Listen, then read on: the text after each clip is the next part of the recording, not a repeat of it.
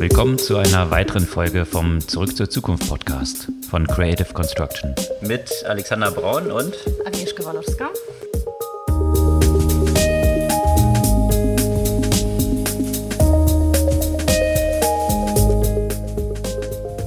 Was gab es Neues letzte Woche? Ja, kaum haben wir letzte Woche die Aufnahme beendet, schon gab es wieder neue News rund um Elon und Twitter. Da haben wir noch spekuliert und darüber gesprochen, dass er die Finanzierung gesichert hat. Kurz danach schien die Sache eigentlich auch klar zu sein. Insofern klar, als das Board von Twitter bekannt gegeben hat, dass sie den Übernahmeplänen von Elon Musk zustimmen werden. Worum es da genau geht und warum sich doch noch so ein paar Fragezeichen ergeben und warum die Aktie von Twitter immer noch nicht auf dem Niveau notiert, die Elon Musk als Übernahmepreis angegeben hat, was ja auch bestimmte Schlüsse zulässt. Das vertiefen wir im Verlauf unseres Podcasts. Und wo wir schon beim Thema Aktien sind, was die Tesla-Aktie auch damit zu tun hat.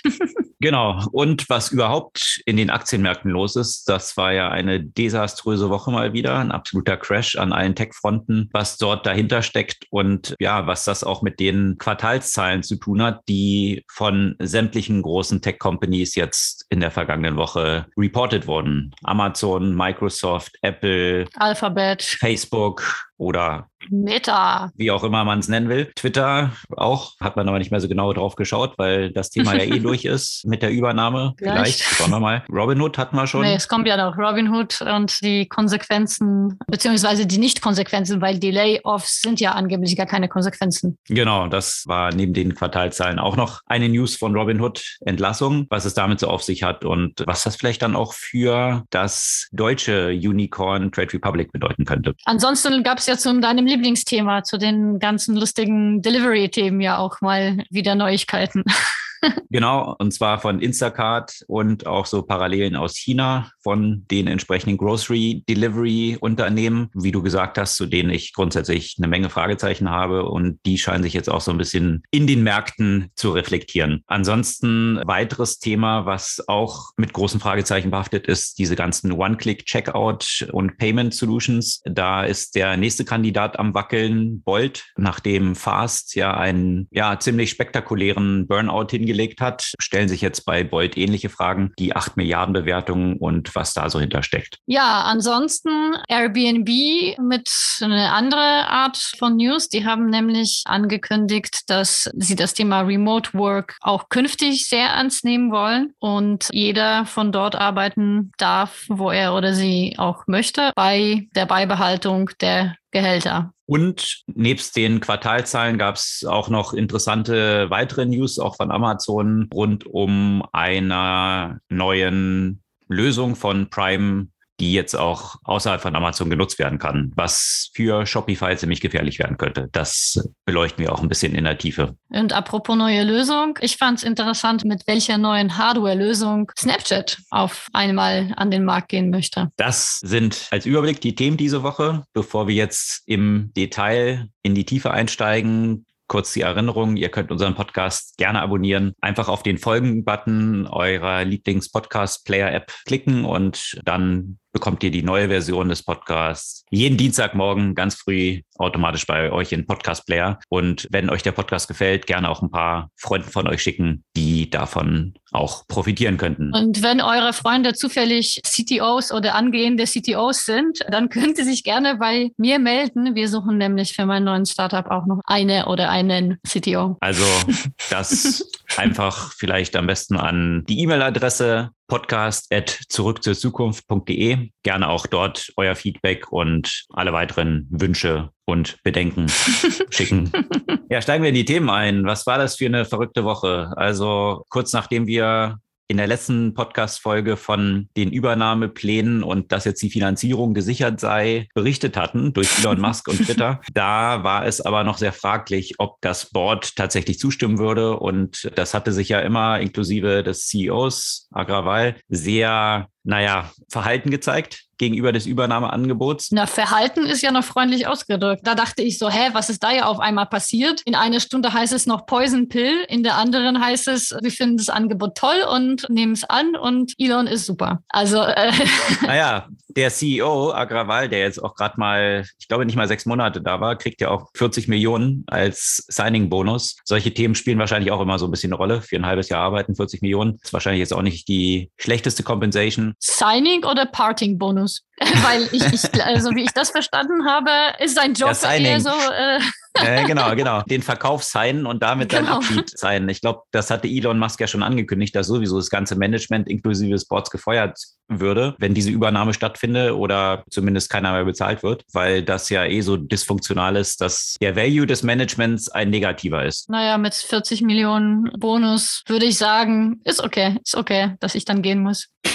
ja, also von daher hat natürlich dieses ganze Thema auch die letzte Woche wieder bestimmt mit allen Themen, die sich da drumherum so ranken, Fragezeichen rund um Free Speech und was bedeutet es jetzt wirklich? Und wird Elon Musk jetzt diese 20 Jahre Erfahrung, die man ja auch schon im Umfeld von Social Media bezüglich Harassment und Trolling und so weiter, all diese Erfahrungen, die man dort gesammelt hat, wird das alles über Bord geworfen? Und da fürchten natürlich auch viele Mitarbeiter von Twitter, die sich sehr viel natürlich auch damit befasst haben. So ein einfaches Diktum, wie Elon Musk dann vorgegeben hat, naja, alles, was legal ist, das wird veröffentlicht werden und darüber gibt es keine Restriktionen, wo sich dann auch natürlich wieder die Frage stellt, legal, wie sieht es denn aus, legal in Myanmar, was man dort twittert, legal in Indien, was man dort twittert und so weiter. Also all diese Konsequenzen, was heißt denn legal? Ist legal dann, was in den USA legal ist? Also das zeigt schon sehr dieses Schwarz-Weiß, dass es eben in diesem Umfeld nicht ganz so einfach ist. Und Elon Musk hat auch schon so einen gewissen Vorgeschmack gegeben. Und zwar hat die Head of Legal von Twitter bei dem Management-Meeting, wo dann diese Übergabe bekannt gegeben wurde, ja, ziemlich emotional da auch drauf reagiert und befürchtet eben, dass es negative Konsequenzen haben könnte für diese ganzen Fortschritte, die Twitter auch in, in diesem Umfeld politischer Verfolgung und über auch Verfolgung von Minoritäten dort auf Twitter schon gemacht hat. Und da hat Elon Musk dann ziemlich abfällig über sie getwittert, was wiederum dann zu Death Threats gegen sie geführt hat und seine ganze Trollarmee von Elon ist dann über sie hergefallen. Also wenn das die Vorgabe ist, dass jetzt künftig der Owner von Twitter genau so mit Trolling vorgeht, äh, dann ja, I don't know, ob das so ein gutes Omen für Twitter zwangsläufig ist. Nee, absolut. Also man hat ja auch natürlich auch gesehen, wer sich über die Übernahme gefreut hat und wer Bedenken gezeigt hat. Also so das rechte Spektrum feiert das natürlich, weil das so als der echte Free Speech wieder interpretiert wird. Und man hat ja auch schon gesehen, wie sich ja einige aus dieser Gruppe ja auch vorgetastet haben und auf einmal auch Sachen daraus gehauen gehauen haben, die sie bisher nicht getan haben, weil da hat man ja auch in der letzten Zeit auch mit dem Banning des Obertrolls Trump auch gesehen, dass da tatsächlich die Mechanismen funktionieren. Jetzt, äh, ja, jetzt sieht die ganze Sache halt anders aus. Und auf der anderen Seite, sagen wir mal, eher in dem linken Spektrum, fangen auch wieder an, die Diskussion eben darüber, welche Macht kann so ein Milliardär haben, gerade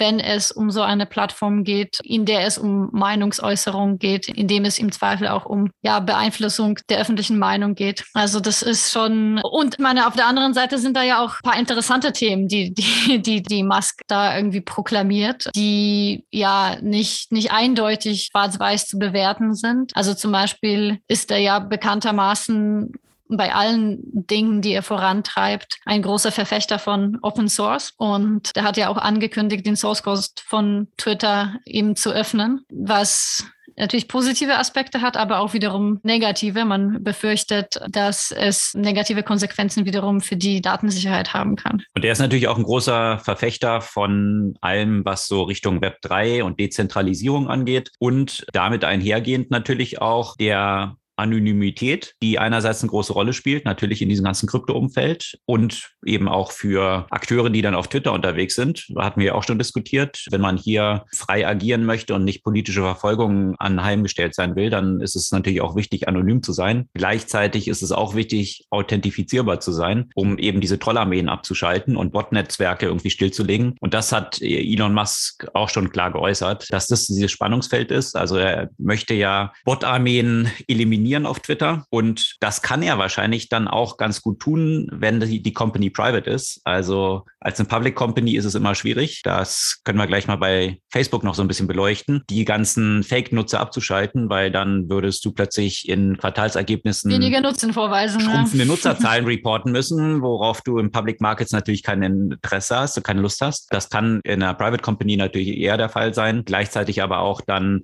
die Anonymität weiterhin sicherzustellen. Und das ist natürlich ein interessantes Spannungsfeld, wie man das hinbekommt. Aber was du auch berichtet hast schon, ja, also die Entwicklung hat man auch schon auf Twitter gesehen. Sobald diese Übernahme bestätigt wurde, sind tatsächlich die Followerzahlen von vielen eher so dem libertären oder rechteren Spektrum zugeordneten Usern drastisch gestiegen und viele Followerzahlen von eher dem linken Spektrum Angehörigen stark gefallen. Und man hat es so ein bisschen beleuchtet und sich angeschaut, ob es da irgendwelche Unregelmäßigkeiten gibt, aber das scheint tatsächlich natürliche Bewegung von Nutzern zu sein, die, ja, wo einige gesagt haben, ich möchte dann eben nicht auf so, ein, auf so einer Plattform weiter aktiv sein, die jetzt an Elon Musk gehört, ja. Aber das stellt sich eben auch noch so die Frage, wenn man sich den Aktienkurs von Twitter anschaut, ist natürlich der Angebotspreis äh, noch nicht wirklich reflektiert von Elon Musk. Also, und wenn das der Fall ist, also der Markt eben den Kurs niedriger einschätzt als das Angebot, was von Elon Musk abgegeben ist, dann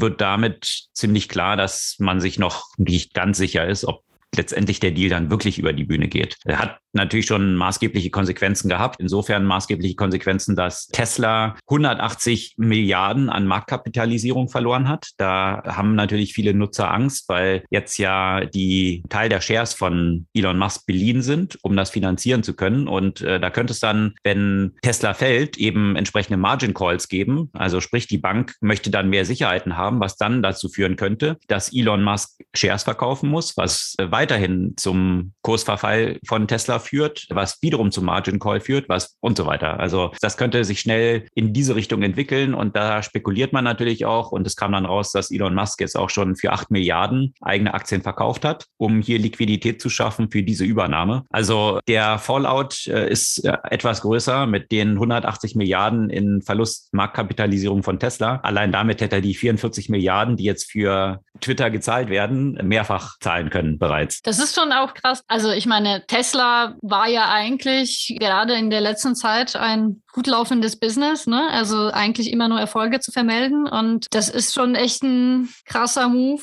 das ein Stück weit zu gefährden, um sich einen Spielplatz zu kaufen. Aber das demonstriert auch so ein bisschen in meiner Überzeugung nach die Persönlichkeit von Elon Musk. Und soweit ich ihn verstanden habe, ihm ist Geld ist eigentlich total egal. Also ob er jetzt äh, so und so viel Milliarden hat, so und so viel Milliarden, das ist vielleicht irgendwie so einfach so eine Competition, dass er dann noch einflussreicher ist irgendwie als jetzt ein Bill Gates, über den er sich auch so ein bisschen lustig gemacht hat mit einzelnen Tweets, äh, wo Bill Gates mit so einem dicken Bäuchlein dargestellt war, weil Bill Gates wohl short ist, was Tesla angeht. Und dann hat Elon Musk gesagt, nee, dann investiert er auch nicht in ein äh, NGO, was von Bill Gates vorangetrieben wird. Das war so wieder so ein bisschen Spielplatz, Kindergarten-Thematik. Aber ja, ich glaube, das ist nicht in erster Linie ein Move, den Elon Musk jetzt gemacht hat bezüglich Twitter, weil er sich dort unglaublichen Reichtum von verspricht, sondern das ist ist mehr so eine Überzeugungsgeschichte. Natürlich ist Twitter für ihn sehr wichtig und für Tesla auch wichtig als Publikationsplattform. Aber ich glaube, er ist einfach mit sehr starken Überzeugungen dort unterwegs, was er für richtig hält, was er für falsch hält. Und das macht er dann halt auch. Und äh, natürlich die finanziellen Ressourcen ermöglichen ihm das. Ja, das, das meine ich ja auch gar nicht in dieser Konsequenz, dass ihm das was von seinem Reichtum kostet. Aber ich denke, genauso wie du sagst, mit den Überzeugungen. Und es gibt ja auch einen Grund, warum er Tesla gestartet hat. Und das wundert mich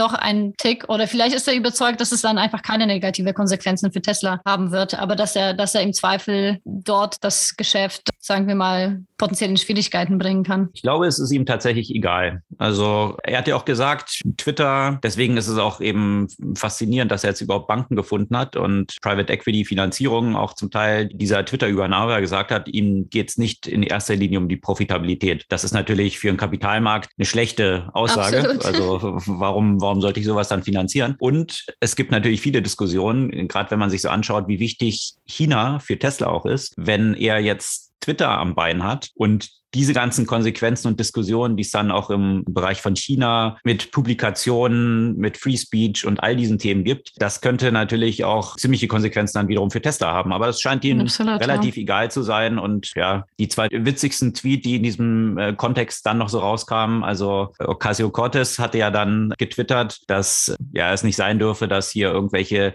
Milliardäre die Medienlandschaft dominieren und so weiter. Und ja, dann hat sich Elon Musk dort angesprochen gefühlt und ist das die gleiche Ocasio-Cortez, die eine der ganz wenigen waren, die gegen die Konfiszierung von Oligarchengeldern gestimmt hat? Weil russisch, russisches Geld, Milliardärengeld ist dann offenbar besser als amerikanisches Milliardärengeld. Ach ja, war das so? Tja, ja, wie gesagt, die Spektren sind hier so mit vielen Schattierungen befasst. Auf jeden Fall hat Elon Musk dann in seiner witzigen Manier dann wiederum geantwortet, don't hit on me, I'm shy. Und ja, dann hat Ocasio Cortez nur geantwortet, ja, I was talking about Zuckerberg actually, but okay. ja, also, naja, wurde natürlich gefeiert und aber der am meisten gefeiert und am, ich glaube, der am meisten Retweets ever bekommene Tweet war dann auch von Elon Musk vergangene Woche, wo er gesagt hat, jetzt will er Coca-Cola als nächstes kaufen, um wieder Coke in die Cola zu tun. Das ist jetzt das nächste Unternehmen, was er sich kaufen möchte. Es hat auch eine Lawine von Memes verursacht, was der alles noch kaufen wird und warum. Also da habe ich jetzt schon irgendwie keine Ahnung von diversen Memes mit Elon Musk kauf jetzt das und jetzt kauf jetzt das und kauf jetzt das. Ja. In jedem Fall ist Elon Musk ein Hauptaktivitätstreiber auf Twitter. Also von daher in positiven wie in negativen Sinne. Sicherlich wird er sehr, sehr viel Einfluss, ob als Owner oder als Teilnehmer auf der Plattform künftig weiterhin haben. Chief Troll.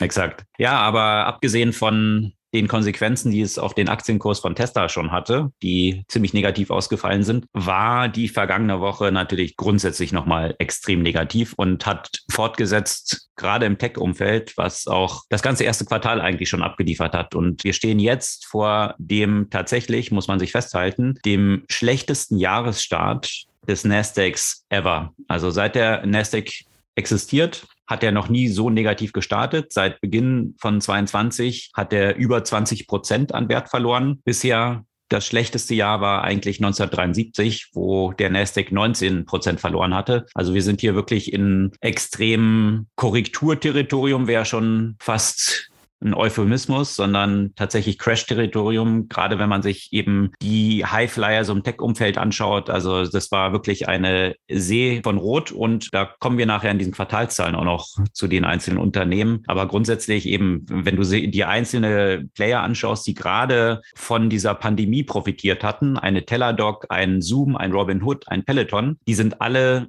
über 80 Prozent ausradiert. Also Peloton ist jetzt bei minus 88 Prozent. Ja, also quasi stellt sich bei vielen dieser Unternehmen jetzt sogar auch die Frage, Robinhood, da kommen wir dann auch noch zu, minus 86 Prozent, wo es künftig mit dem Geschäftsmodell auch dieser Unternehmen hingeht. Also die Marktbewertung ist ja eine Geschichte, aber bei einzelnen von diesen Playern, die natürlich besondere Pandemie-Plays waren, auch die Frage, ob diese Geschäftsmodelle außerhalb der Pandemie tatsächlich in dieser Form eine Existenzberechtigung haben. Ja, das haben wir uns bei Peloton von Anfang an gefragt. Und da, ich meine, da gab es ja auch schon auch die lustigsten Empfehlungen von diversen Beratungsunternehmen, was Peloton jetzt äh, zu tun hat. Äh, aufhören, die Geräte zu produzieren, weil das ja Kosten verursacht und so weiter. Und Spekulationen, wer das jetzt kaufen soll. Naja, wenn jemand noch eine Idee hat. Ich fand es lustig, weil ich das in der letzten Zeit so bei ein paar Leuten zu Hause stehen gesehen habe. Aber die Dinge stehen da halt tatsächlich hauptsächlich. Ne?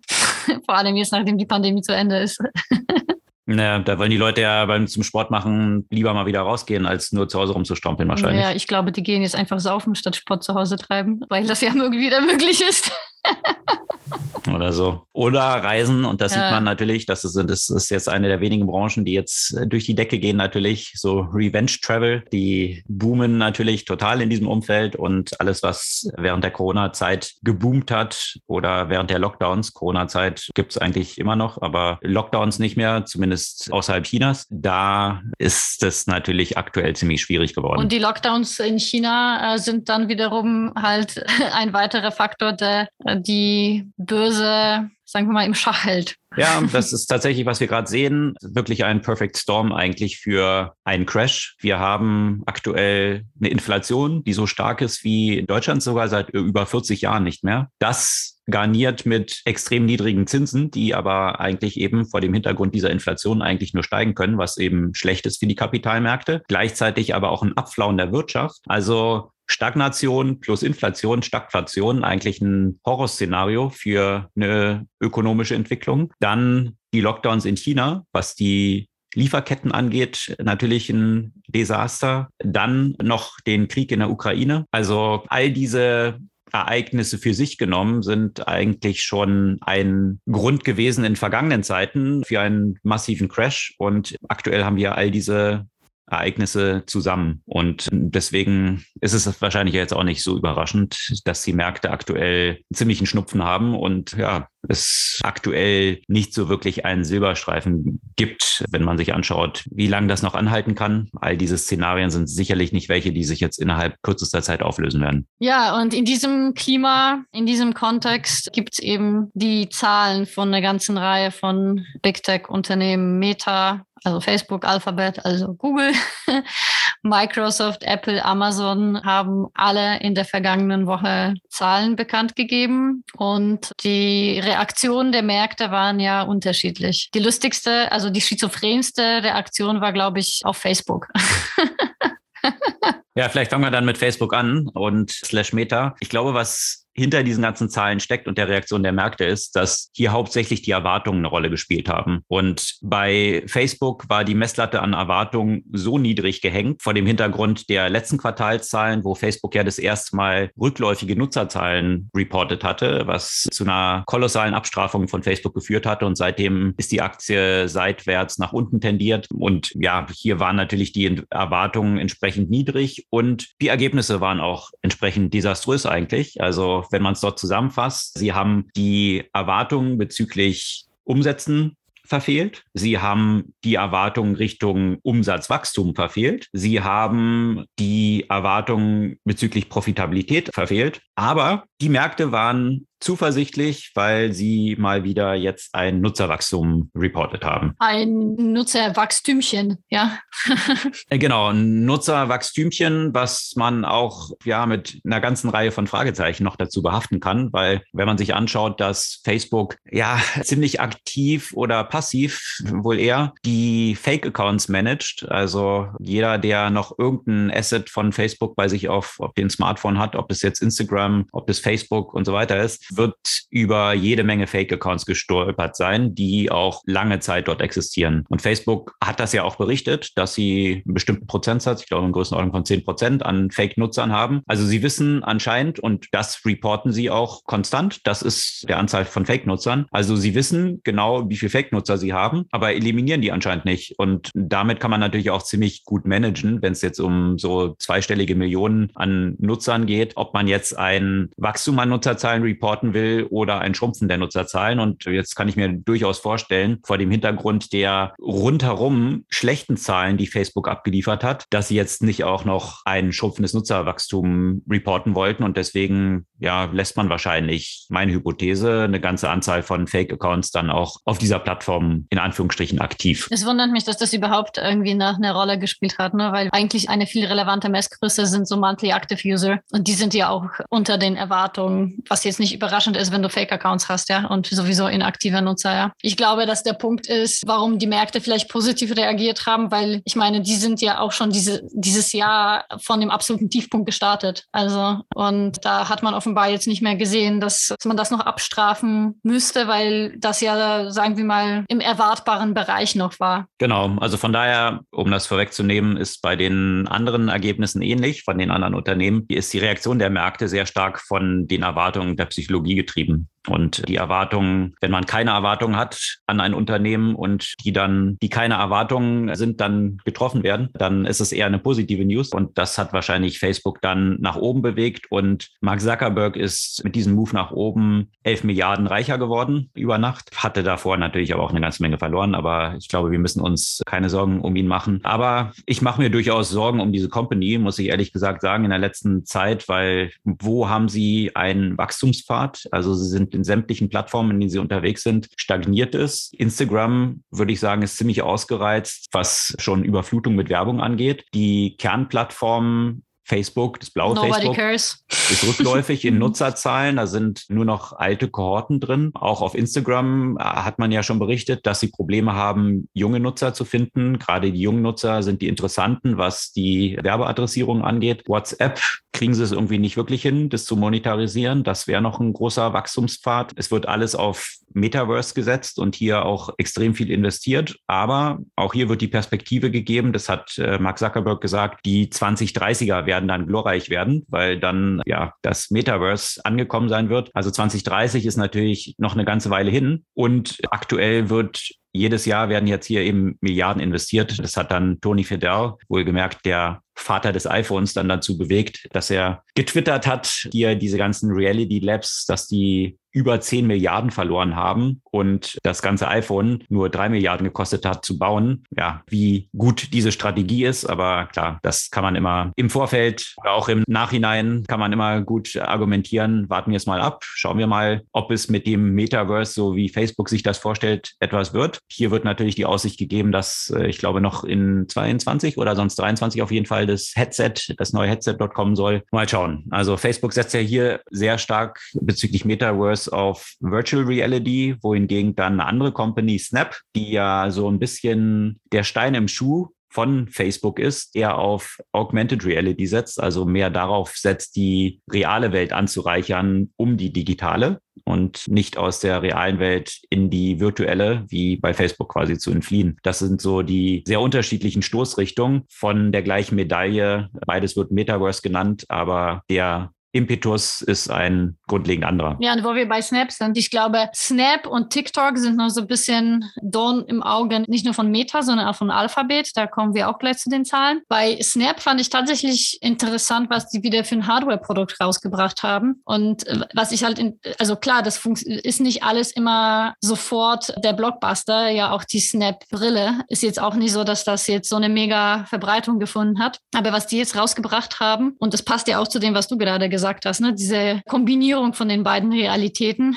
ist so eine kleine Fotodrohne. Und ich finde es spannend, weil man würde denken, es gibt ja doch so viele Drohnen und die haben ja auch alle die Fotofunktion und die machen das alle. Aber wer sich ja mit den Drohnen mal beschäftigt hat, der weiß, wenn du was Vernünftiges haben willst, ist es halt gleich mega teuer. Und diese ganzen chinesischen Billigdrohnen, die man sich irgendwie auf Wish und anderen Plattformen bestellen kann, die, die taugen, die taugen halt nichts, sind einfach, sind zum Teil wirklich sehr schwer zu bedienen. Und dann hast du ja auch noch auch bei Drohnen auch nach natürlich bestimmte Einschränkungen, was so Luftraum angeht. Du darfst nicht überall damit fliegen und so weiter. Und die haben ja quasi so eine Mini-Fotodrohne, die eigentlich gar keine Drohne ist, die eigentlich kaum Bedienung benötigt. Das ist mehr oder weniger ja so ein fliegender Selfie-Stick. Ne?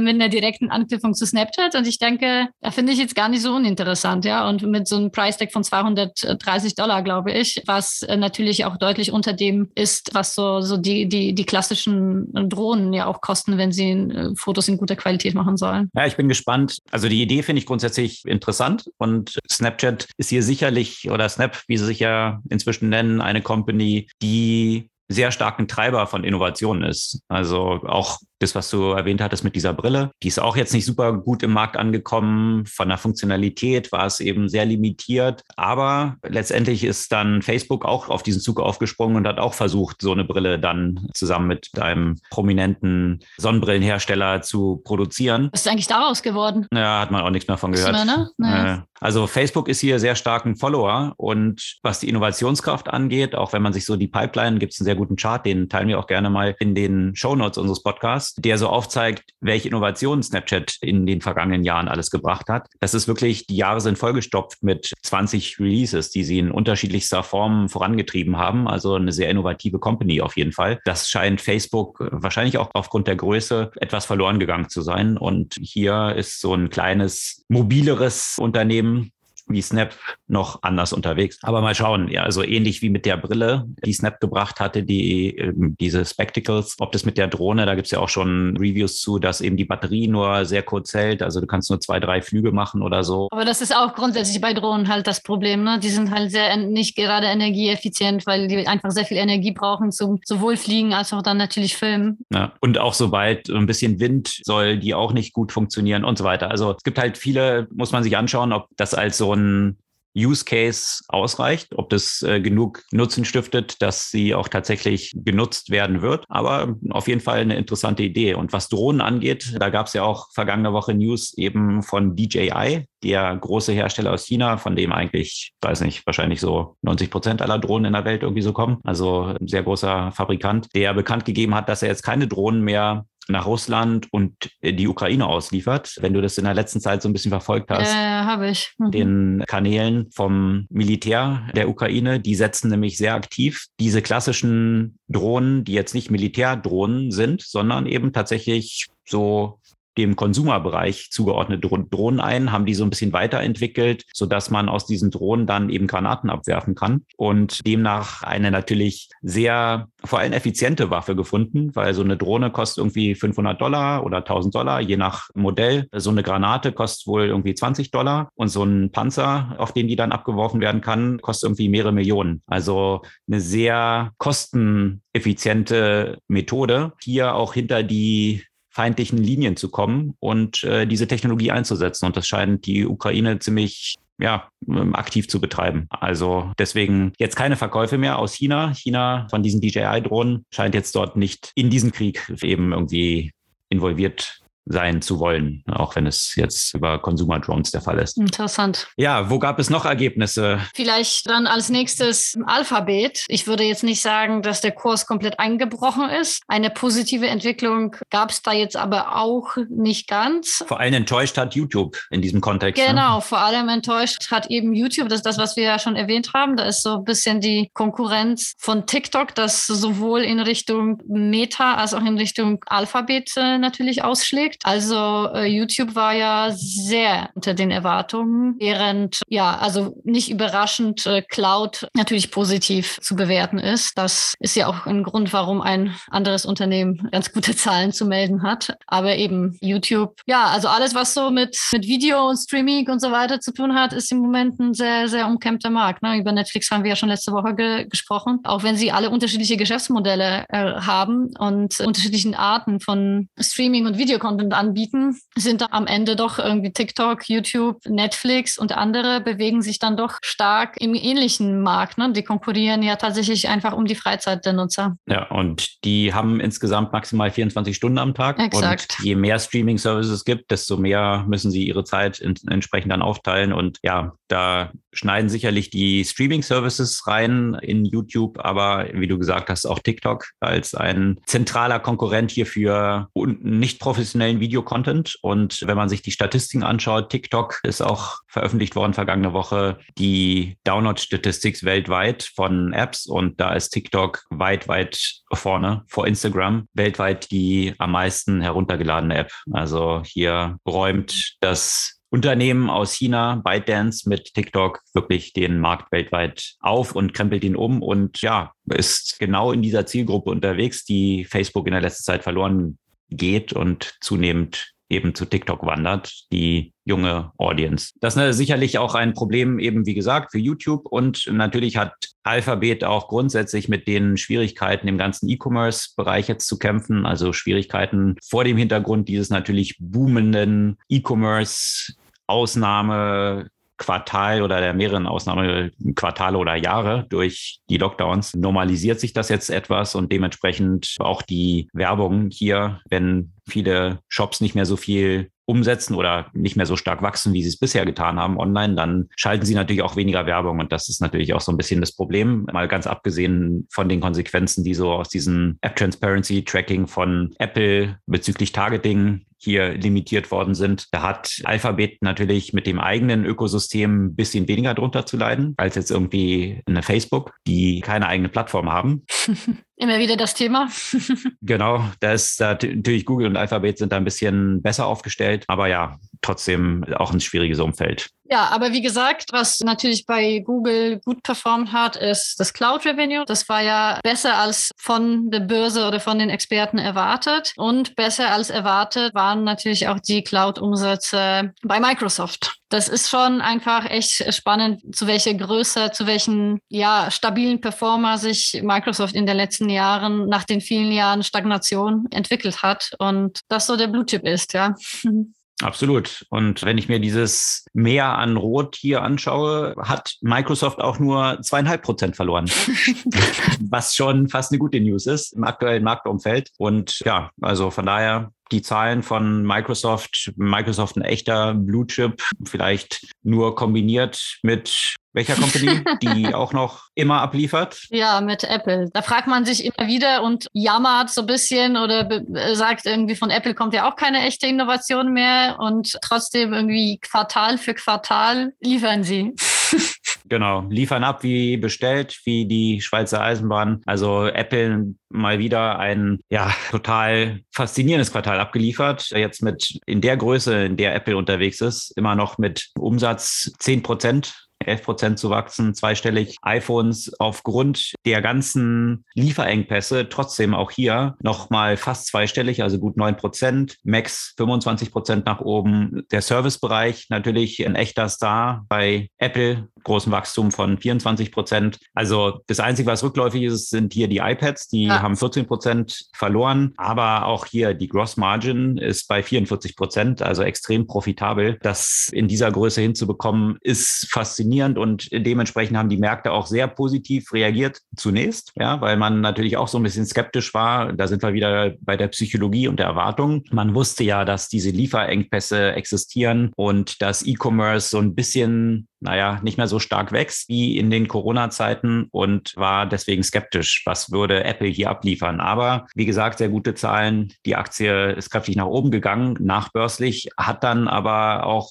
diese Gewinne ziemlich schnell auch wieder eingebüßt, weil ein Wermutstropfen auch damit verbunden war. Und zwar hat Apple gesagt, dass sie im kommenden Quartal mit 8 Milliarden Verlust durch diese Lieferengpässe und diese Abhängigkeit von China. Da sind ja immer noch die Lockdowns in Shanghai zum Beispiel. Da wird es nach wie vor als der wichtigste Produzent von diesen ganzen, äh, der ganzen Hardware, die Apple so verkauft, mit China diese Abhängigkeit jetzt zu einem echten Problem für Apple. Und diese 8 Milliarden hat man jetzt schon mal als Prognose angegeben, die man dadurch im kommenden Quartal verlieren würde. Dementsprechend auch hier wiederum die Korrektur der Aktie dann, aber ja, von daher Apple und Microsoft aber sichere Wetten. Bei Amazon war man auch etwas gespannt, wie dort die Ergebnisse ausfallen könnten, gerade vor diesem Hintergrund von Lieferengpässen, von jetzt Rückgang des E-Commerce-Booms und de facto hat Amazon dann auch ziemlich enttäuscht. Die Aktie hat den schlimmsten Kursverlust seit 2006 hingelegt. Sie haben nach Bekanntgabe der Zahlen nachbörslich 14 Prozent verloren. Und das bei der Größe des Unternehmens wie Amazon, das ist schon ein bisschen was. Also das bedeutet für Jeff Bezos allein einen Verlust von 20 Milliarden. Also wo oh, das ist mir so leid. Mark Zuckerberg 11 Milliarden reicher geworden ist nach den Zahlen, hat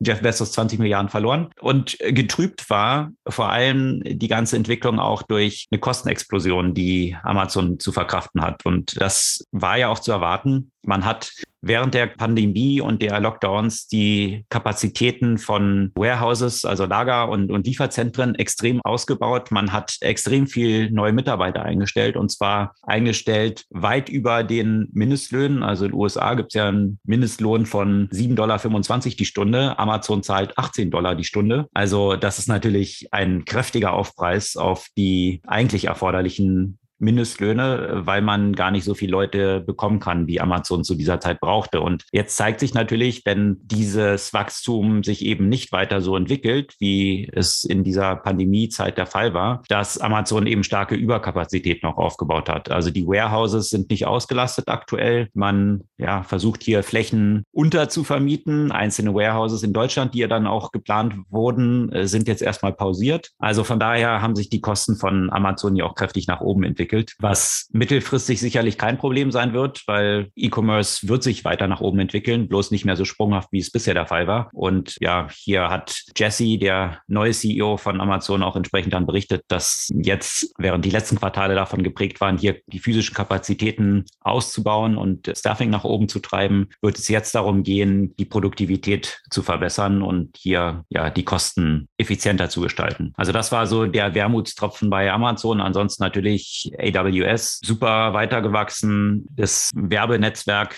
was Amazon aufbaut, auch gewachsen, aber natürlich in Relation, wenn natürlich die E-Commerce-Umsätze auch nicht so stark steigen und die Werbung auf der eigenen Plattform stattfindet, dann relativiert sich das natürlich auch so ein bisschen, was die Werbung, die dort ausgegeben wird, auf Amazon angeht. Aber trotzdem noch ein sehr, sehr solides Wachstum. Also ich denke, mittelfristig muss, muss man sich da bei Amazon auch keine Gedanken oder keine Sorgen machen. Und sie haben eine weitere interessante Sache bekannt gegeben, die auch so ein bisschen reinspielt in diese Überkapazitäten, die sie aufgebaut haben. Und zwar ist ja das Geschäftsmodell oder der Modus operandi von Amazon ja auch immer, die Fixkosten Leistung, die sie selbst benötigen, für sich selbst eben auszubauen und dann anderen zur Verfügung zu stellen. Das war bei Cloud so. AWS, ja, zunächst mal die eigene Kapazität für ihre eigenen E-Commerce-Sites so performant hinzubekommen und dann diese Kapazitäten anderen zur Verfügung zu stellen. Bei Logistik genauso, ja, riesige Warehouses aufbauen, eigene Trucks, eigene Flugzeuge und dann das anderen zur Verfügung zu stellen. Jetzt hat Amazon bekannt gegeben, dass sie auch Prime also diesen Service, wo Prime-User dann eben kostenlos bestellen können und auch am nächsten Tag das bekommen und auch mit Prime bezahlen können das auch außerhalb der eigenen Plattform zur Verfügung zu stellen. Und das ist ein sehr interessanter Move, der sehr stark Richtung Shopify geht, weil wenn man sich Shopify anschaut, haben sie ja schon Amazon so ein bisschen als das unabhängige Amazon von Merchants, ja, wo man dann nicht so von Amazon, einem großen Händler abhängig ist, sondern man kann auf Shopify eben seine eigene Brand haben, man ist selbst Eigentümer der Kundenbeziehungen. Also all das, was man bei Amazon als Merchant eben nicht hat. Das war ja immer das Argument für Shopify. Und da ist Shopify auch sehr erfolgreich mitgewachsen. Und wenn man sich aber mal die Einkommensströme von Shopify anschaut, dann verdient Shopify vor allem mit Merchant Solutions Geld und nicht mehr so sehr mit den Subscriptions oder dem Solution-Paket, was sie als Subscription eben hatten. Subscription ist quasi, man zahlt Plattform-Fees ja, das sind einfach monatliche Beträge, die man zahlt. Das ist immer weniger wichtiger geworden bei Shopify und Merchant Solutions. Da ist die Haupteinnahmequelle tatsächlich die Payments, die über Shopify abgewickelt werden. Das ist der Hauptumsatzbringer und auch Shopify Shipping, wo man in der letzten Zeit sehr, sehr viel Geld jetzt investiert hat, um eben hier mit Amazon mithalten zu können, große Warehouses aufbaut, um eben hier das Fulfillment auch über Shopify laufen zu lassen. Und wenn man sich, kennt man ja wahrscheinlich von, von der eigenen E-Commerce-Erfahrung, wenn man mal außerhalb von Amazon einkauft, dann ist die Erwartung der Nutzer einfach durch Amazon gesetzt. Und die Erwartung ist, dass es kommt sofort. Delivery gratis ist, kein Euro dafür gezahlt wird und dass es morgen da ist. Also wenn man zum Mediamarkt zum Beispiel, ja, eigene Erfahrung, geht man hin, schmeißt irgendwas in den Card oder auch Ikea und dann ist man ganz überrascht, plötzlich stehen hier Liefergebühren an und irgendwie Lieferung in drei Tagen. Oh war ja ein Desaster. Drei Tage verrückt geworden, was in der Regel dann dazu führt, dass die meisten Leute dann doch wieder bei Amazon landen. Und von daher werden die Erwartungen der Nutzer eben durch Amazon gesetzt, egal ob die Leute bei Amazon unterwegs sind oder nicht. Das ist von daher jetzt ein ganz smarter Move, den Amazon versucht jetzt ins Spiel zu bringen, dass sie genau diese Expectation jetzt auch außerhalb ihrer Plattform ermöglichen. Also eben auch, sagen Sie jetzt, man kann eben Merchant sein, sein eigenes Direct-to-Consumer-Geschäft haben, außerhalb von Amazon. Man bleibt also eben wie bei Shopify auch Eigentümer der Kundenbeziehungen, hat seine eigene Brand, kann aber trotzdem Prime auf der eigenen Seite anbieten. Das heißt, die Zahlungen darüber abwickeln und Buy with Prime auch das ganze Fulfillment von Amazon dahinter haben. Also Next Day Delivery oder Same Day Delivery, was auch immer gerade dann der Fall ist. Und ja, das ist, wie ich finde, in mehrerlei Hinsicht ein smarter Move. A, kann Amazon damit die eigenen Warehouses und Überkapazitäten besser auslasten, bietet jetzt diesen Service außerhalb der eigenen Plattform an, kann Shopify frontal attackieren, also die zentralen Einnahmen über die Payments Shopify klauen und auch diese Investments, die Shopify jetzt in die eigenen Warehouses gesteckt hat, auch dann in die Warehouses von Amazon leiten. Also von daher, ich glaube, es wird echt schwierig für Shopify. Man wartet hier noch. Das sind jetzt Zahlen, die in der kommenden Woche reported werden. Das ganze E-Commerce-Umfeld ist ja schon schwierig. Von daher ist Shopify ja auch schon kräftig eingebrochen. Die standen ja mal bei 1400 Dollar. Jetzt sind sie noch bei um die 400 Dollar. Also auch eine extreme Kurskorrektur, die Shopify schon hingelegt hat. Jetzt könnte man sagen, Wahrscheinlich sind da die negativen Erwartungen schon eingepreist, aber mal schauen. Ich wäre vorsichtig, diese Aktie in diese Quartalszahlen, die jetzt Shopify kommende Woche berichten wird, noch zu halten. Sicherlich ein extrem schwieriges Marktumfeld. Und wenn jetzt solche Sachen noch oben drauf kommen, mit so einer Frontalattacke hier durch Amazon, könnte es schwierig werden. Ja, passenderweise zu dem ganzen Thema gab es ja auch noch weitere News, die jetzt nicht mit Earnings direkt zu tun haben, weil das ja auch Unternehmen sind, die ja nicht an der Börse notiert sind, ne? soweit ich weiß, also jetzt Bolt, die schaffen es auch einfach so platt zu gehen, jetzt ohne dass der Börsenkurs kaputt ist. Ja, genau. Also das, was wir ja auch schon gerade so ein bisschen beleuchtet haben. Also diese Expectations, die durch Amazon gesetzt werden, sowohl was Fulfillment als auch Payments und all diese Sachen angeht, die haben auch während dieser Corona-Boom-Zeiten eine ganze Reihe von Startups auf schwindelerregende Bewertungen katapultiert. Und zwar Startups, die in diesem Umfeld Fintech mit der Spezialisierung One-Click-Checkout unterwegs sind. Also das, was mal bei, was Amazon ja eigentlich eingeführt hat. Man hat seine ganzen Daten schon hinterlegt. Man muss nicht jedes Mal einen neuen Account erstellen. Man muss wieder Payment-Informationen eingeben und dann kann man erst zahlen, sondern die Daten sind schon hinterlegt. Man klickt kaufen und alles ist erledigt. Das haben eben eine Reihe von Playern versucht zu bauen und eben auch über Amazon hinaus dann anzubieten. Also da ist einer der größten Player wahrscheinlich Bolt, dann gibt's Checkout, dann gab es Fast, die hatten wir auch schon vor zwei Podcast-Folgen, glaube ich, berichtet, die gibt's nicht mehr ja, innerhalb kürzester Zeit kollabiert sind, auch schon fast Milliardenbewertungen hatten und eigentlich nicht so wirklich auch irgendeine Technologie gebaut haben, die auch tatsächlich funktioniert hat, wo man sich dann immer fragt, warum dann da dreistellige Millionenbeträge dann solche Finanzierung fließen. Interessant. Anyway, ähnlich ist es bei Bolt und Bolt ist jetzt sogar verklagt worden von einem der Hauptkunden und zwar einer der Hauptkunden, die in diesem Bereich von Fast Fashion unterwegs sind. Also von daher kann man jetzt mal sagen, vielleicht dann gar nicht so schlecht, weil das Resultat Resultat war, sie wollen jetzt eine Compensation von 150 Millionen haben, die dieser Fast Fashion Retailer als Ausfälle aufgrund der mangelhaft funktionierenden Technologie von Bolt jetzt verrechnet haben will. Also sie gehen davon aus, dass sie eben 150 Millionen an Sales verloren haben durch die mangelhafte Technologie.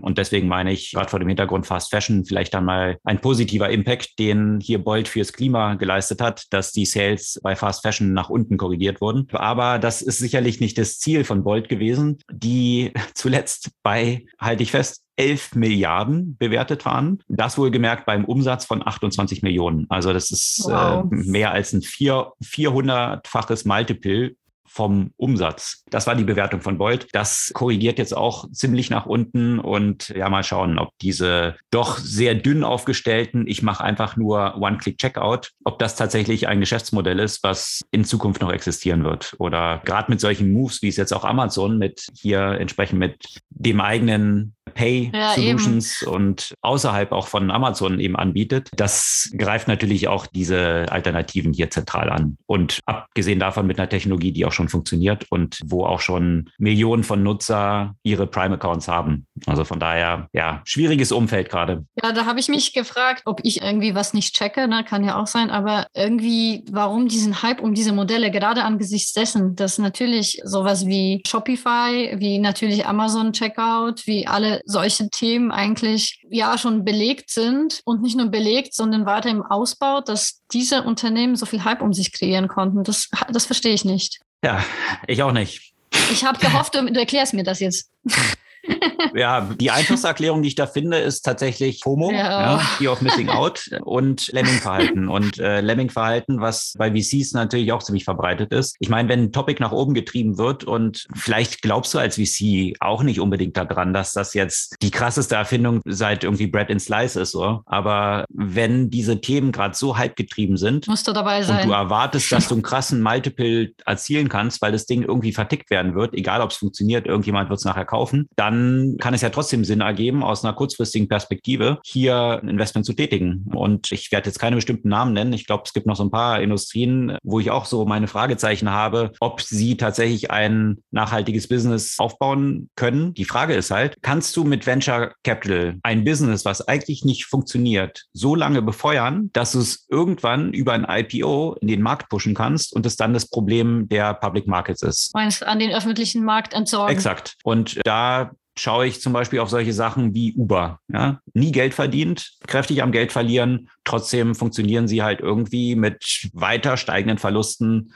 in den Public Markets und haben den VCs, die dahinter standen und es an die Public Markets entsorgt haben, eine Menge Geld verdient. Also du kannst eben auch mit Geschäftsmodellen, die nicht funktionieren, die irgendwie eine Lifestyle-Subsidy für Millennials darstellen, weil sie Fahrleistungen bekommen, die weniger kosten, als die Kosten eigentlich sind, kannst du trotzdem äh, Geld verdienen als Investor, wenn du das irgendwie verkloppt bekommst. Ob als Übernahme oder eben als IPO. Und das sind wahrscheinlich so ein bisschen die Fantasien, die hinter vielen Themen auch stecken aktuell, die so getrieben werden, wo FOMO dann dazu führt, dass eben auch Wettbewerber von solchen Playern, die eigentlich selbst als Player schon nicht wirklich eine Existenzberechtigung haben, dann irgendwie Finanzierung bekommen und in die Märkte gepusht werden. Aber vor dem Hintergrund des, was wir eingangs geschildert hatten, der massiven Korrektur jetzt an den Märkten, Märkten, dem extrem schwierigen wirtschaftlichen Umfeld. Hier werden jetzt natürlich ganz andere Fragezeichen aufkommen und Anschlussfinanzierung von solchen Geschäften ziemlich schwierig werden. Also deswegen, glaube ich, sehen wir jetzt gerade den Kollaps von einzelnen solchen Themen, gerade in diesem Umfeld von korrigierenden Märkten. Ja, apropos Kollaps und korrigierende Märkte, ne? da sind wir auch gleich bei deinem Lieblingsthema Instacart und Co. Genau, auch so ein Segment, wo ich mir wirklich die Frage stelle, ob man dort irgendwie mit Geld verdienen kann. Man muss ja immer unterscheiden. Also ein cooles Business ist ja nicht zwangsläufig ein Business, was einfach nur Product Market Fit hat. Ja, das also, wo man ein Produkt geschaffen hat, was echt Mehrwert für Kunden stiftet. Das ist, denke ich mal, bei Uber zwangsläufig der Fall. Das ist auch bei Grocery Delivery der Fall. Ja, ist ja super. Ich muss nicht in den Laden gehen, kriege das nach Hause geliefert. Bloß nur allein positiven Value für Kunden zu stiften, ist noch keine Garantie für ein gutes Geschäftsmodell. Also man muss ja auch irgendwie als Geschäftsmodell damit Geld verdienen können. Und da stelle ich mir bei vielen dieser Grocery-Themen wirklich die Frage, ob das jemals funktionieren wird. Instacart ist ja einer dieser Player, die anders als jetzt hier diese Quick Delivery Services von Gorillas und Flink und Co., GoPuff, keine eigenen Warehouses haben, aus denen sie liefern. Also diese anderen, diese Quick Commerce, die haben ja in der Regel ihre eigenen Dark Stores über die Stadt verteilt, eigenes Inventar und daraus wird dann geliefert. Also von daher schon noch ein bisschen Unterscheidung auch dieser Geschäftsmodelle. Instacart haben das nicht. Sie gehen einfach in regulären Märkten einkaufen und liefern dann diese Produkte aus. Und da hatten wir auch schon von berichtet, Instacart hat nach Corona, nachdem sie dort einen phänomenalen Boom natürlich erlebt haben während des Lockdowns, keine Frage, keiner konnte einkaufen gehen. Sie haben die Sachen nach Hause geliefert. Die Bewertungen sind in astronomische Höhe gestiegen, haben, das hatten wir berichtet, eine Halbierung ihrer Valuation bekannt gegeben, schon vor ein paar Wochen. Und jetzt wurde bekannt, dass sie versucht haben, einen Verkauf anzustreben, und zwar an Uber, mit Uber liefen Gespräche. Uber will ja auch in, in dieses Segment rein und auch mit DoorDash. Und wie jetzt bekannt wurde, haben die Gespräche zu keinen Resultaten geführt. Also weder DoorDash noch Uber wollten dort zugreifen. Also äh, stellt sich jetzt echt so die Frage bei Instacart, wo geht es weiterhin? Haben sie noch genug Geld mit dem, was sie jetzt hier verbrennen, wie ein Geschäftsmodell aufzubauen? Man geht jetzt in Richtung Werbung, also dass man natürlich in der eigenen App dann einen Advertising-Channel dann aufmacht, darüber versucht Geld zu verdienen, weil mit so einem engmargigen Geschäft wie Lebensmittel, die dann auszuliefern und noch nicht mal die Warehouses dann zu haben, wo du noch eine gewisse Marge dann drauf hast aus, auf die Güter, ist natürlich extrem schwierig. Und die gleiche Frage hat sich in China schon gestellt, nachdem der Lockdown dort zwischenzeitlich vorbei war, sind auch diese ganzen Services ziemlich kollabiert in China, die dort von Alibaba und vielen anderen dort betrieben werden, auch Grocery Delivery. Aktuell sehen sie aufgrund des erneuten Lockdowns wiederum so einen kleinen Frühling, aber ist halt die Frage, ob das tatsächlich ein Geschäft ist, was ein tatsächliches Lockdown-Geschäft ist und außerhalb des Lockdowns überhaupt funktionieren kann. Ja, und wo wir bei abkackenden Unicorns sind, da sollte man ja auch noch ein weiteres erwähnen, das ja auch seine Zahlen bekannt gegeben hat und noch so ein paar andere Sachen. Robin Hood, auch ein häufiger Gast dieses Podcasts, unfreiwillig. Ja.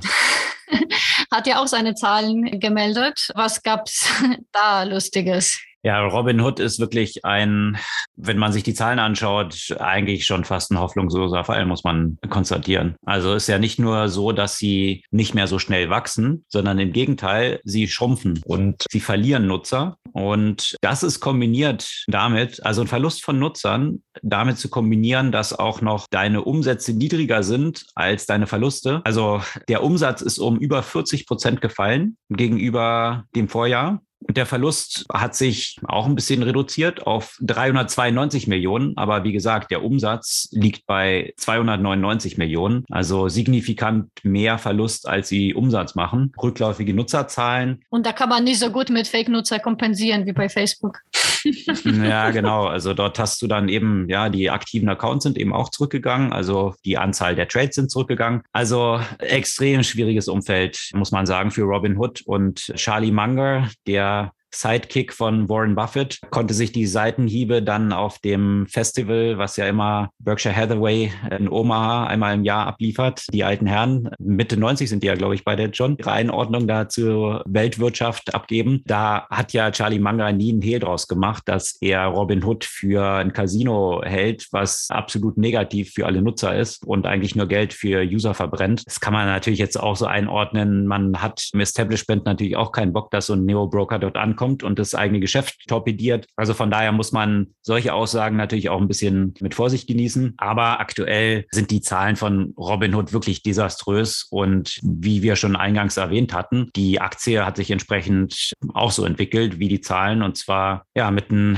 starken Verlust. 86 Prozent haben sie eingebüßt an Wert. Und ja, wenn man sich jetzt den Wert anschaut, da gibt es ja durchaus Kalkulationen. Wenn man sich jetzt anschaut, wie viel Cash Robinhood noch hat in der Bank und das jetzt von der Bewertung abzieht, dann könnte Robinhood tatsächlich jetzt schon weniger wert sein, als es das deutsche Copycat Trade Republic ist, weil die Bewertung von Trade Republic dann nach Abzug der Cash-Reserven höher ist als die von Robinhood aktuell. Also das ist schon ein ziemliches mhm. Desaster. Ich bin gespannt, ob sich das hier so im deutschen Markt, aktuell sieht man das nicht unbedingt. Also ich glaube, die Zahlen, wenn man sich hier die deutschen Neo-Broker so anschaut, die haben sehr solide Zahlen across the board noch abgeliefert. So ein Flatex und Co. Man muss ja auch sagen, also ich glaube nicht, dass man sie auch so eins zu eins äh, vergleichen kann. Also erstens ist ja auch der Markt in Deutschland und Europa auch viel regulierter, was glaube ich ja auch diesen Wahnsinn, der auf Robin Hood getrieben wurde, hier ein Stück weit schwieriger gemacht hätte. Absolut. Also von daher, ich glaube eben, äh, der Markt ist in Deutschland sicher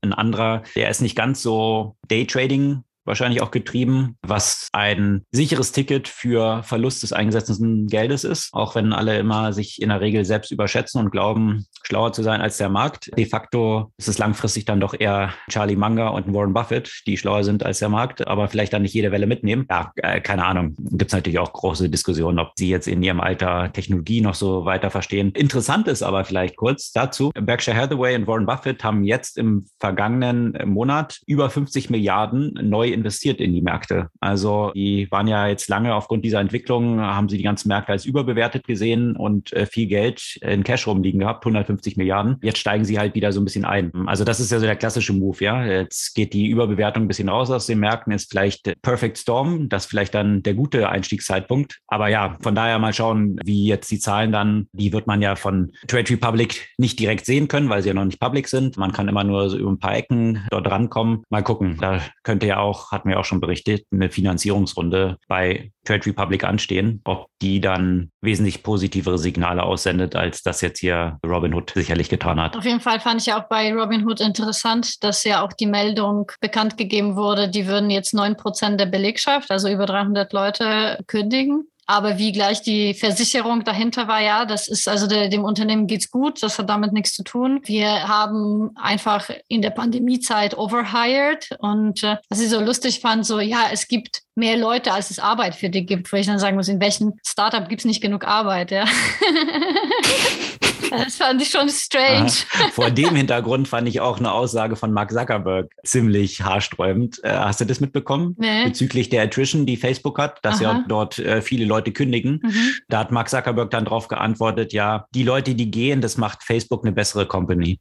ich mir auch so denke, ja, ähm, stimmt, die schlechtesten Leute verlassen eine Firma ja, immer als erste. Genau. Äh, naja, okay, ähm, so viel dazu. Aber ja, auf jeden Fall bei Robinhood sicherlich schwierige Zeiten, die dort Auf anstehen. Und mal gucken, wie es dort weitergeht. Ja, ganz anders. Du hast ja auch schon erwähnt, die Reisebranche floriert und äh, da profitiert ja auch Airbnb davon. Aber Airbnb hat vor allem in einem anderen Kontext es in der vergangenen Woche in die Medien geschafft. Und zwar haben sie ja angekündigt, dass sie ein flexibles Arbeitsmodell. Also das heißt, du kannst arbeiten, woher auch immer du möchtest und äh, eingeführt haben und zwar natürlich jetzt über die Pandemie hinaus. Ja, und da hat Airbnb auch natürlich so ein bisschen der Gestalt abgeliefert, also so ein bisschen Eat Your Own Dog Food. Ja, also wenn dein Business eigentlich ist, Rental Homes zur Verfügung zu stellen und in der letzten, gerade in der Pandemiezeit, natürlich sehr stark auch in diese Richtung geschoben wurde, dass man gesagt hat, die Leute können nicht reisen, aber sie können ja remote arbeiten, also kann trotzdem, selbst wenn Reisen zurückgeht, das eine Wachstumsindustrie sein. Da hatte ja der CEO von Airbnb, Brian Chesky, das dann auch genutzt, dass er äh, durch lauter Airbnb-Häuser getingelt ist und immer von dort gearbeitet hat und daraus so eine Story gemacht hat, wo dann einzelne Mitarbeiter ein bisschen suffisant gesagt haben, ja, wäre schön, wenn wir das auch dürften, weil die Policy von Airbnb war eine andere. Die war nämlich nicht Remote Work. Jetzt das in diese Richtung umzustellen und zu sagen, die Leute können bis zu 90 Tage, glaube ich, das ist so die Grenze, an einen anderen Ort sein als ihrem Office-Ort. Also 90 Tage die Grenze ist vor allem auf Ausland bezogen, ne? Und das hat ja sicherlich steuerliche Konsequenzen. Genau, das ist der, ja, der Hintergrund genau. dort. Und was ich aber interessant finde, dass Airbnb gesagt hat, es spielt auch keine Rolle bezüglich der Gehälter. Also ob man jetzt irgendwie in San Francisco angestellt ist oder irgendwo, keine Ahnung, in Nebraska, in, äh, im No Man's Land. Ich bin mal gespannt, was die Konsequenzen davon sein werden. Ich kann mir schon vorstellen, dass es auch eine ganze Menge Sprengstoff noch liefern wird, weil die Löhne und die Kosten, die man natürlich in Silicon Valley hat, die sind natürlich ganz andere als irgendwo in the middle of nowhere. Also wenn ich dann in middle of nowhere angestellt bin und wesentlich weniger verdiene als San Francisco, aber letztendlich mein Nachbar auch bei Airbnb arbeitet und äh, auf San Francisco Gehalt bezahlt wird, dann weiß ich nicht, ob die Mitarbeiter das so cool finden werden. Und wobei sich natürlich, ich kenne jetzt nicht die Zahlen, wo welche Leute von Airbnb arbeiten, ob das tatsächlich jetzt eine relevante Größe ist, aber klar, gibt natürlich ein Incentive dann, vielleicht auch aus San Francisco dann wegzuziehen, äh, eine Menge Geld mitzunehmen und kostenkräftig zu sparen. Absolut, ja.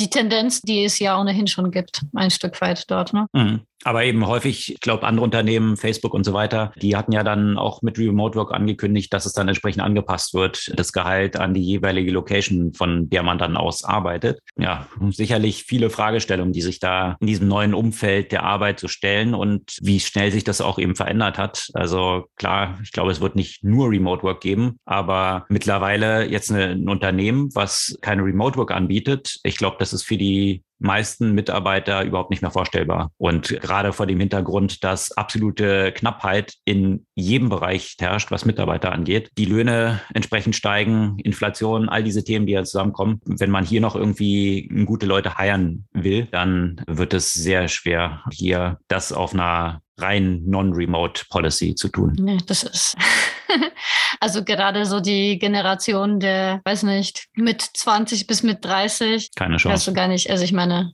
die, die, hat, man, hat man sich wirklich so daran gewöhnt in den letzten zwei Jahren, dass, äh, dass du es vergessen kannst. Ja. Das Interessante wird halt werden, wie man das trotzdem, weil klar, im Büro zusammenzusitzen, Zusammenhalt im Unternehmen, das ist natürlich schon auch ein wichtiger Faktor, der nicht von Hand zu weisen ist. Also wie man diese Mischung hinbekommt. Ich glaube, bei Airbnb ist jetzt auch die Policy so, dass alle jeden Monat oder alle paar Monate dann so ein paar Wochen dann on-site wiederum auch sein müssen, wo ja die Mitarbeiter dann auch wieder gemeinsam im Büro sitzen und das ist sicherlich auch ein sehr wichtiger Faktor A für den Zusammenhalt und Identifikation mit einem Unternehmen sind. Und ja, natürlich auch die sozialen Beziehungen, die auch für so eine Loyalität auch für ein Unternehmen sorgen und natürlich auch in vielerlei Hinsicht dann auch so Produktivität. Also in, in manchen Arbeitsbereichen und Arten von Arbeit ist man vielleicht produktiver, wenn man alleine sitzt und sich darauf konzentrieren kann, nicht unterbrochen wird. Wobei Slack und all diese Geschichten mit sofortiger Erwartung von Antwort, das ist ja der nächste Nightmare. Also E-Mail sollte abgelöst werden, weil es so ineffizient ist, aber jetzt hat man fünf weitere Channels, die noch, äh, noch ja. sofortige Response irgendwie erwarten. Also da kommt kommen natürlich schon für die Produktivität auch ganz große Fragezeichen so auf Unternehmen zu. Hier diesen richtigen Mix zu finden, ist sicherlich keine einfache nee, Aufgabe. Absolut. Da können wir auch einen Link und den packen wir auch in die Show Notes zu einem Unternehmen mal teilen, die ein Remote Work Manifesto haben und von Beginn an als Unternehmen immer nur remote gearbeitet haben. Die sind von dem Reifegrad, was sie auch alle schon durchgedacht haben, schon etwas weiter. GitLab ist das Unternehmen, Softwareunternehmen. Und ja, ich glaube, das kann für alle, die sich so die Frage stellen, wie Remote Work funktionieren könnte, sicherlich nicht nur ein einfaches alles, was man bisher on-site gemacht hat, das machen wir als Remote, sondern da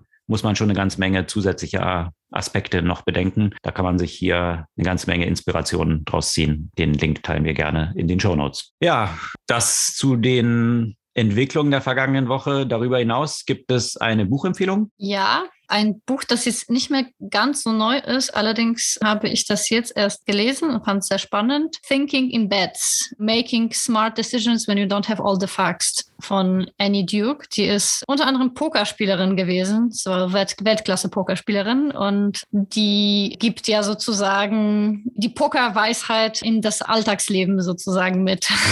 und okay. ich glaube, das ist auch etwas, ein Buch, das vielen Führungskräften gut tun würde, weil ja gerade so in den Branchen oder in den Kreisen, in denen wir uns ja auch zum Teil bewegen, sehr häufig es schwarz und weiß, richtig und falsch, es ist so oder es ist so und man muss ja immer eine sehr klare Antwort auf alles haben und eine Unsicherheit zulassen und sich darüber Gedanken zu machen, dass nicht alles entweder 100 Prozent oder 0 Prozent ist, sondern in vielen Fällen weißt du es mit Continuum. einer Sicherheit von vielleicht 60 Prozent. Ne? Wenn ich jetzt auf eine bestimmte Entscheidung von mir setzen würde, würde ich da jetzt nicht 100 Prozent häufig dran setzen, sondern vielleicht 75 oder 80. Ne? Oder und wie man diese Kalkulation und diese Gedanken eben in die Entscheidungsfindung mit reinbringt. Und vor allem, ich glaube, so einen der wichtigsten Gedanken, die Trennung von der Antwort auf die Frage, war das eine richtige Entscheidung und wie war der Outcome? Weil häufig kannst du eigentlich eine richtige Entscheidung treffen und der Outcome ist trotzdem scheiße, weil es einfach viele Faktoren gab, auf die du gar keinen Einfluss hattest. Oder auch umgekehrt. Du kannst einfach die absolut schlechte Entscheidung treffen und es kommt trotzdem richtig aus, weil du einfach mal Glück hattest. Und was ich dort einfach auch sehr als wertvoll halt mitgenommen habe, ist, die hatte ja auch beim Pokerspielen vor allem die Spiele, die sie gewonnen hat, ganz genau analysiert auf Fehler, die sie begangen hat. Also gar nicht die, die sie verloren hat, sondern vor allem die, die sie gewonnen hat, um zu sehen, welche Fehler hat sie gemacht, obwohl sie ein Spiel gewonnen hat. Und ich finde, das ist halt sehr spannend, weil das diesen Stress rausnimmt, weil man analysiert häufig Sachen, die schiefgegangen sind. Aber bei den Sachen, die gut gegangen sind, denkst du, ist ja gut gegangen, da braucht man ja eigentlich nicht zu analysieren, kein Feedback und man hat ja offenbar keine Fehler gemacht, weil es alles gut gegangen.